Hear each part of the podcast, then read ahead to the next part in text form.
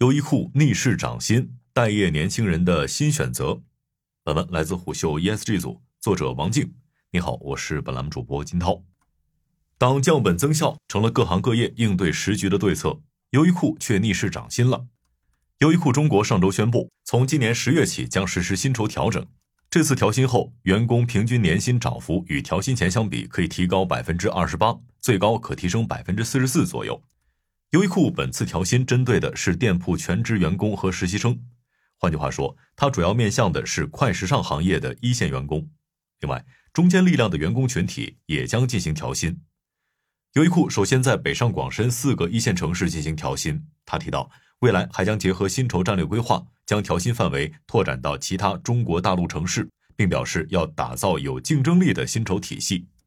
其实，优衣库一直秉持全员经营、全员育成，实现个人与公司共成长的经营理念。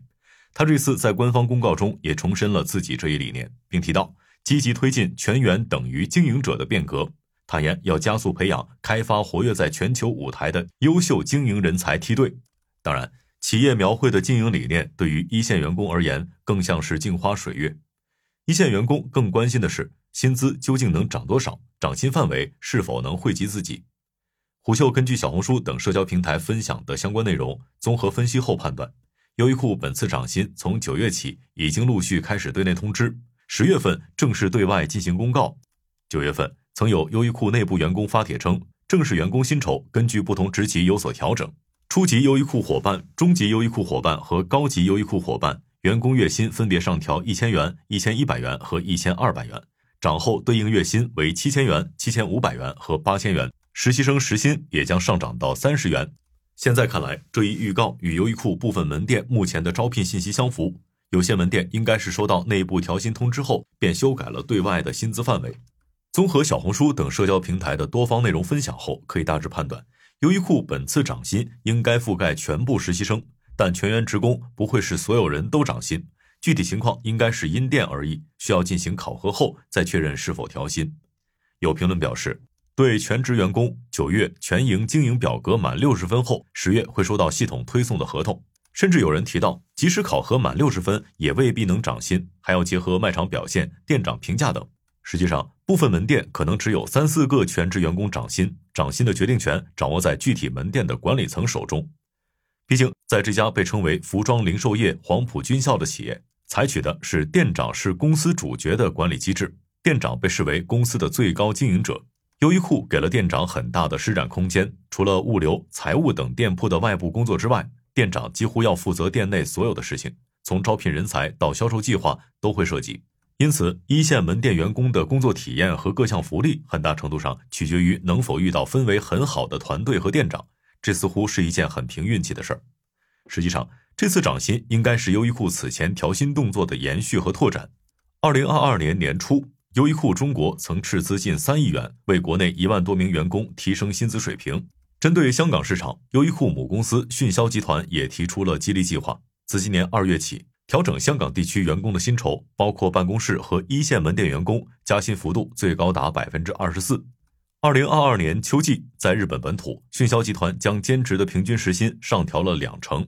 二零二三年一月，迅销集团上调了日本全职员工的收入，新员工的月薪从二十五点五万日元增加到三十万日元，约合人民币一点五万元。大多入职一到两年的新人店长，月薪从二十九万日元提高至三十九万日元，约合人民币两万元，涨幅最高可达百分之四十左右。值得关注的是，迅销集团曾在调薪公告中表示。未来每位员工的新薪酬将根据工作绩效、结果以及对业务的贡献能力，按照全球统一的等级标准来决定。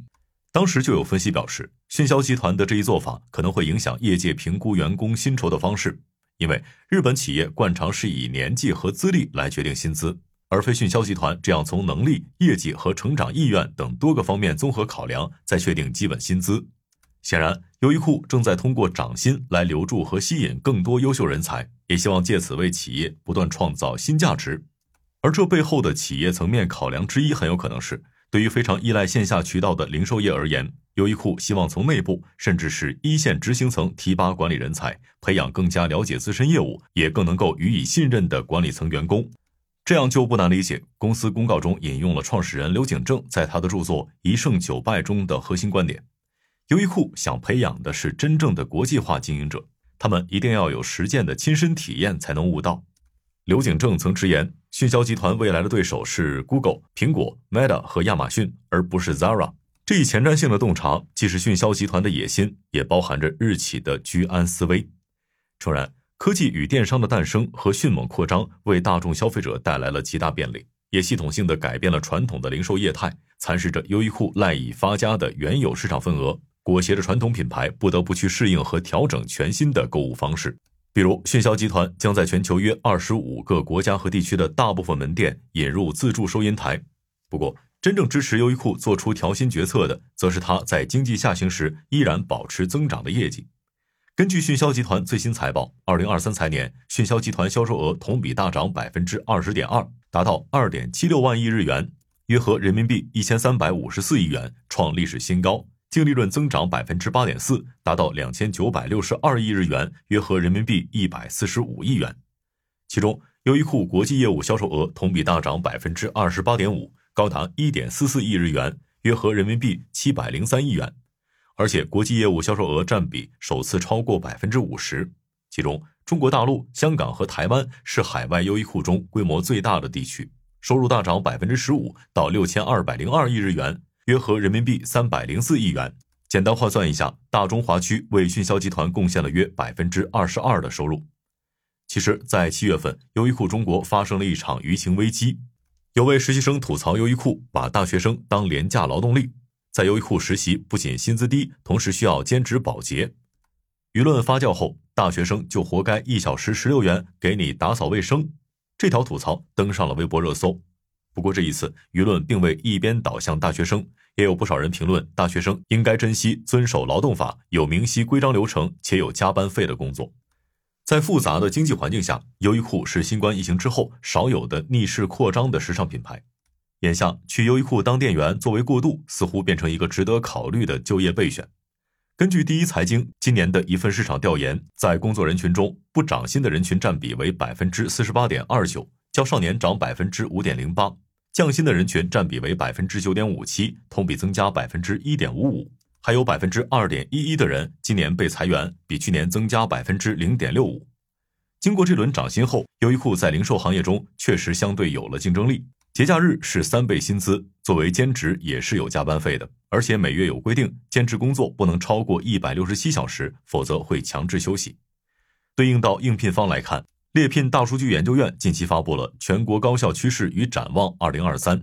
报告显示，今年应届生平均招聘月薪一万零三百四十二元，超六成应届生没有找到心仪工作，会选择当蓝领。吃喝玩乐等行业的服务人员是应届生最想从事的蓝领工作之一。优衣库大中华区 CMO 吴品慧曾在接受媒体采访时表示，优衣库将继续以每年八十至一百家的速度在中国开设新店，这就意味着优衣库对一线员工的需求在不断增加。它目前在国内已有一千零二十八家门店，覆盖二百多座城市。从供需两方面来看，优衣库在低线城市要保证达成同样的服务体验，在店员招聘难度上会比北上广深高一些，毕竟候选人的选择少。而暂未找到心仪工作的待业人士，可以到优衣库体验严谨标准的工作思路。然而，优衣库始终不适合作为大部分职场人的长期工作。优衣库的上述种种优势，参照对象通常是其他服务业的工作，比如高劳动强度的餐饮业或制造业的进厂工作。优衣库工作强度过大，因此也被部分网友调侃为“新者库”。它虽然有透明的晋升制度，但那终究是极少数人才有可能达到的职业目标。大部分人是用体力和青春换取还算够看的薪资，并不能有效提升自身的核心能力，所以到优衣库做店员，对大多数人而言，依然只是职场休整的避风港罢了。好的，以上今天的商业动听，下期见。